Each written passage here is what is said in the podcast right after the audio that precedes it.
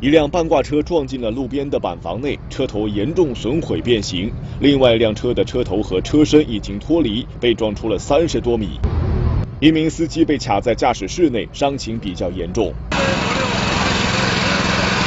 另外一辆半挂车司机由于受到冲击比较大，已经没有了生命体征。